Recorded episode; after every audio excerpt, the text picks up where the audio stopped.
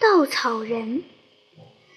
田野里白天的风景和情形，有诗人把它写成美妙的诗，有画家把它画成生动的画。到了夜间，诗人喝了酒，有些醉了；画家呢，正在抱着精致的乐器低低的唱，都没有功夫到田野里来。那么，还有谁把田野里夜间的风景和情形告诉人们呢？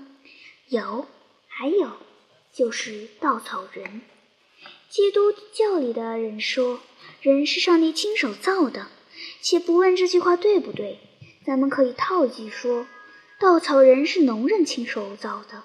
他的骨架子是竹园里的细竹枝，他的肌肉皮肤是隔年的黄稻草。破竹篮子、残荷叶都可以做他的帽子，帽子下面的脸平板板的，分不清哪里是鼻子，哪里是眼睛。他的手没有手指，却拿着一把破扇子，其实也不能算拿，不过用线拴住扇柄，挂在手上罢了。他的骨架子长得很，脚底下还有一段。农人把这一段插在田地中间的泥土里，他就整天整夜的站在那里了。稻草人非常尽责任，要是拿牛跟他比，牛比他懒懒多了，有时躺在草地上抬头看天。要是拿狗跟他比，狗比他顽皮多了，有时到处乱跑，累得主人四外去找寻。它从来不嫌烦，像牛那样躺着看天，也从来不贪玩，像狗那样到处乱跑。他安安静静地看着田地，手里的扇子轻轻摇动，赶走那些飞来的小雀。他们是来吃新结的稻穗的。他不吃饭，也不睡觉，就是坐下来歇一歇也不肯。总是直挺挺地站在那里，这是当然的。田野里夜间的风景和情形，只有稻草人知道的最清楚，也知道的最多。他知道露水怎样凝结在草叶上，露水的味道怎样香甜。他知道星星怎样眨眼，月亮怎样笑。他知道夜间的田野怎样沉静，花草树木怎样酣睡。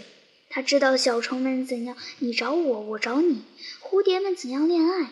总之，夜间的一切他都知道的清清楚楚。以下就讲讲稻草人在夜间遇见的几件事儿。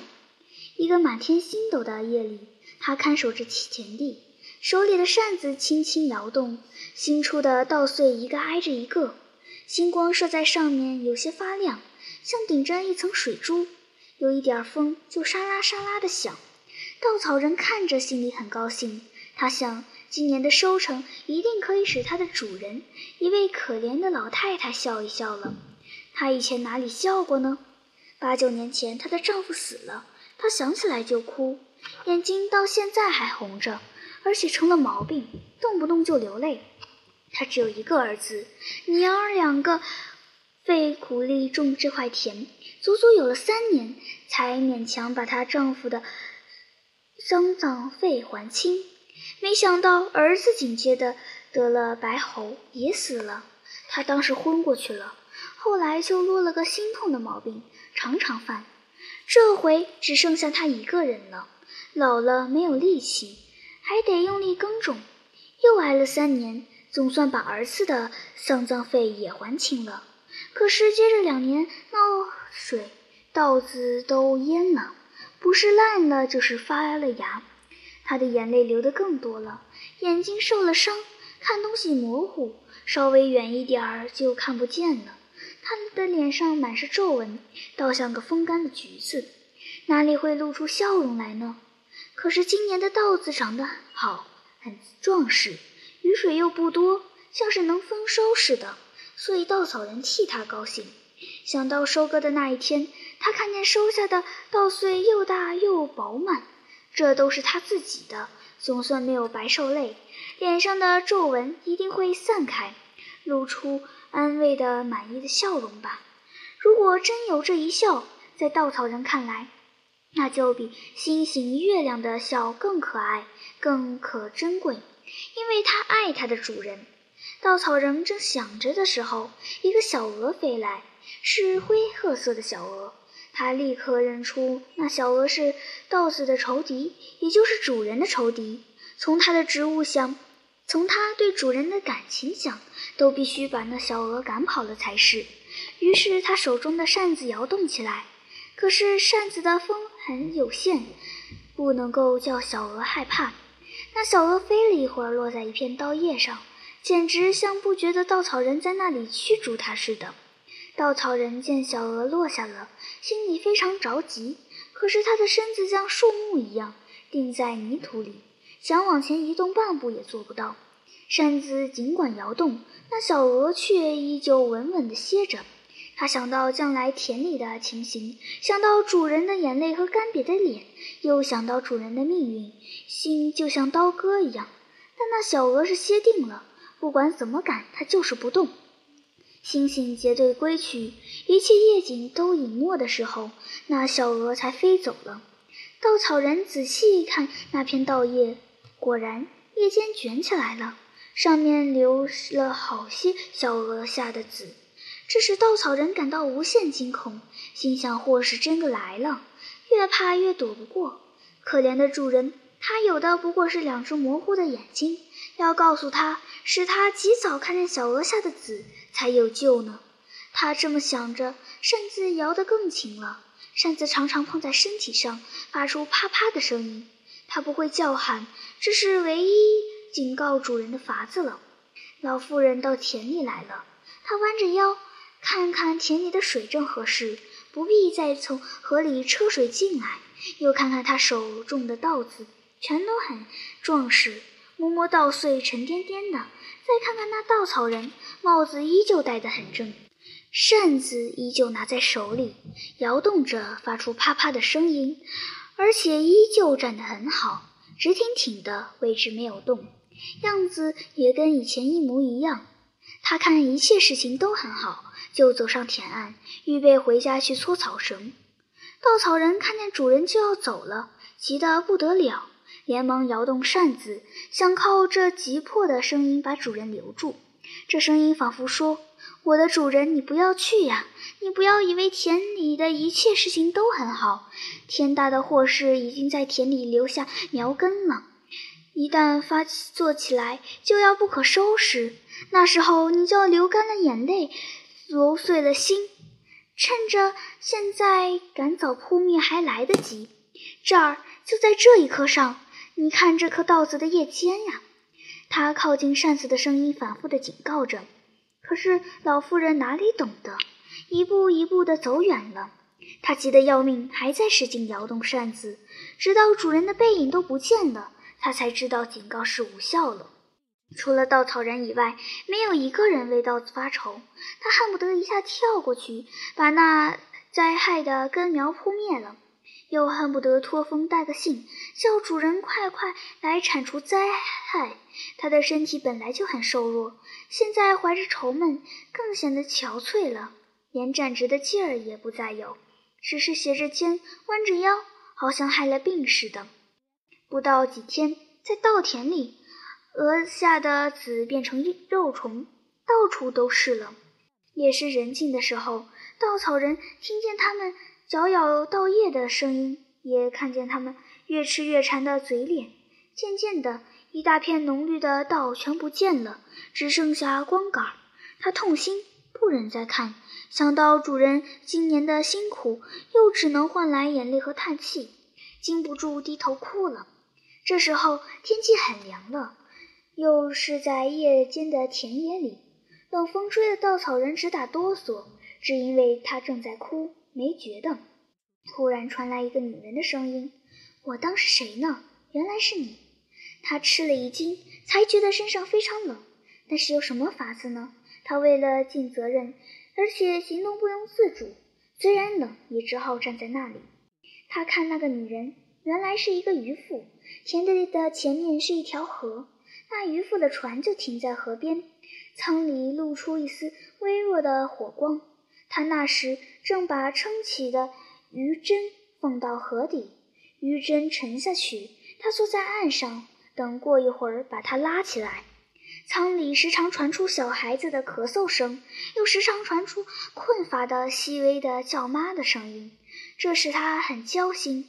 他用力拉针，总像很不顺手，而且几乎回回是空的。舱里的孩子还在咳嗽，还在喊。他就向舱里说：“你好好睡吧，等我得着了鱼，明天给你煮粥吃。你老是叫我，叫得我心都乱了，怎么能得着鱼呢？”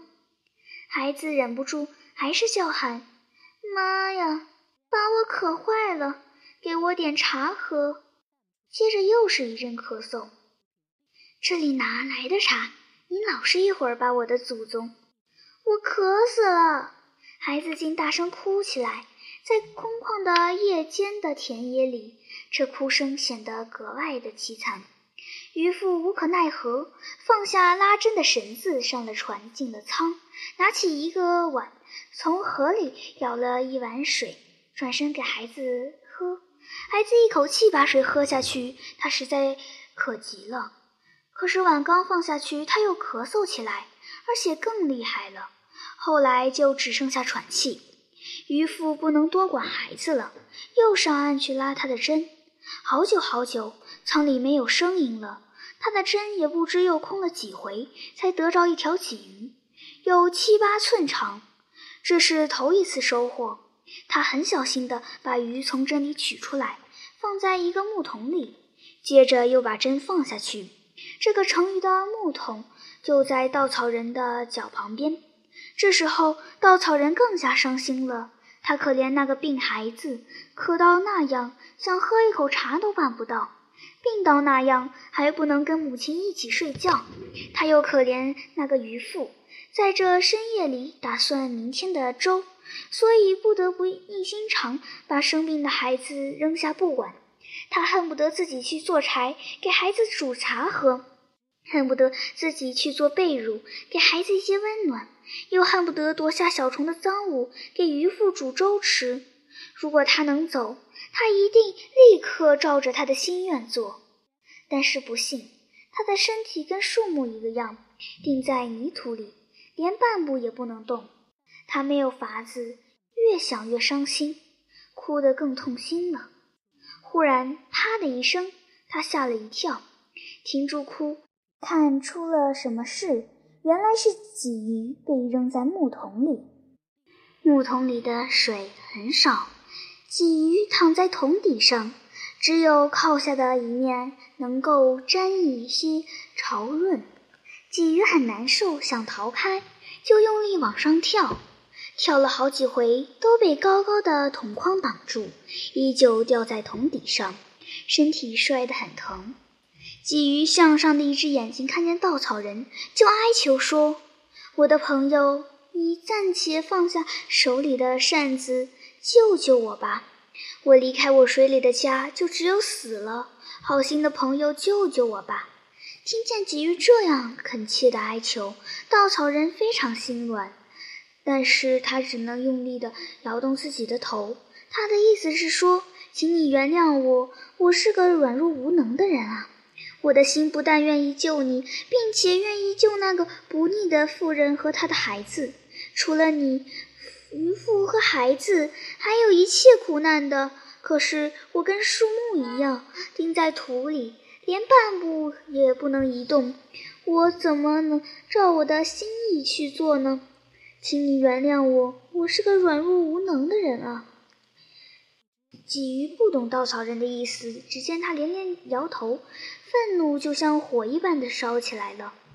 这又是什么难事？你竟没有一点人心，只是摇头。原来我错了，自己的困难为什么求别人呢？我应该自己干，想法子不成，也不过死一罢了。这又算得了什么？鲫鱼大声喊，又用力向上跳。这回用了十二分力，连尾巴和胸鳍的尖端都挺了起来。稻草人见鲫鱼误解了他的意思，又没有方法向鲫鱼说明，心里很悲痛，就一面叹气一面哭。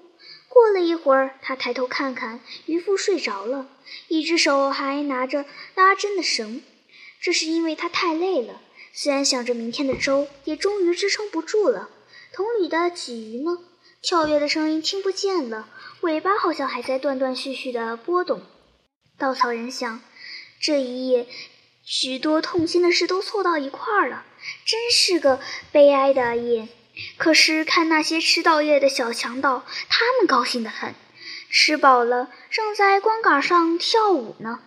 稻子的收成算完了，主人的衰老的力量又白费了。世界上还有比这更可怜的事吗？夜更暗了，连星星都显得无光。稻草人忽然觉得，由内侧的前面上走出来一个黑影。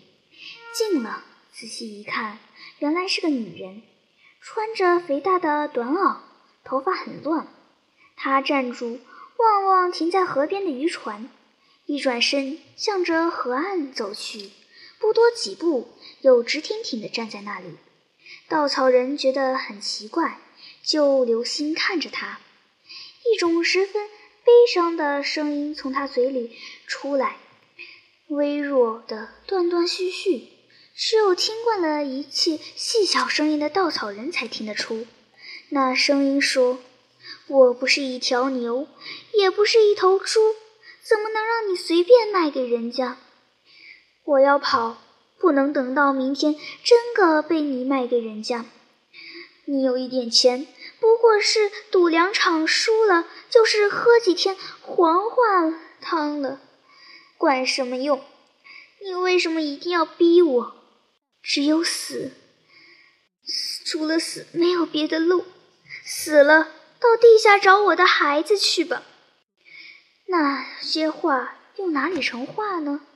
哭得抽抽搭搭的，声音都被搅乱了。稻草人非常心惊，又是一件惨痛的事让他遇见了。他要寻死呢，他着急想救他，他自己也不知道是因为什么。他又摇起扇子来，想叫醒那个沉睡的渔夫，但是办不到。那渔夫睡得跟死了似的，一动也不动。他恨自己不该像树木一样一动不动地钉在泥土里，连半步也不能动。见死不救，不就是罪恶吗？自己就在犯着这种罪恶，这真是比死还难受的痛苦啊！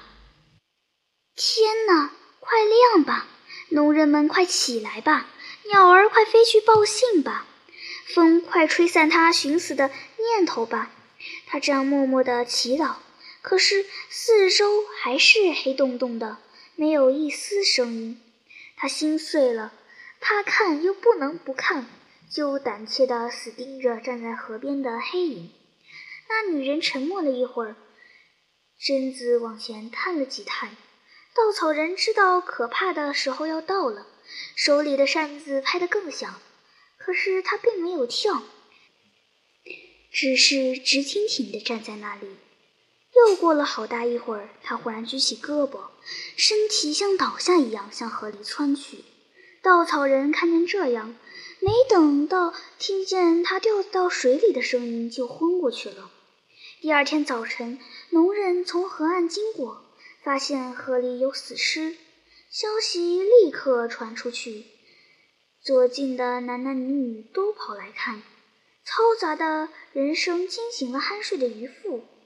他看到木桶里的鲫鱼已经将将的死了，他提了木桶走回船舱。生病的孩子醒了，脸显得更瘦了，咳嗽也更加的厉害。那老农妇也随着大家到河边来看，走过了自己的稻田，顺便看了一眼。才没到几天功夫，完了，稻叶稻穗都没有了，只留下。只敢赶得光棍，他急得跺脚、捶胸、放声大哭。大家跑过来劝他，看见稻草人倒在田地中间。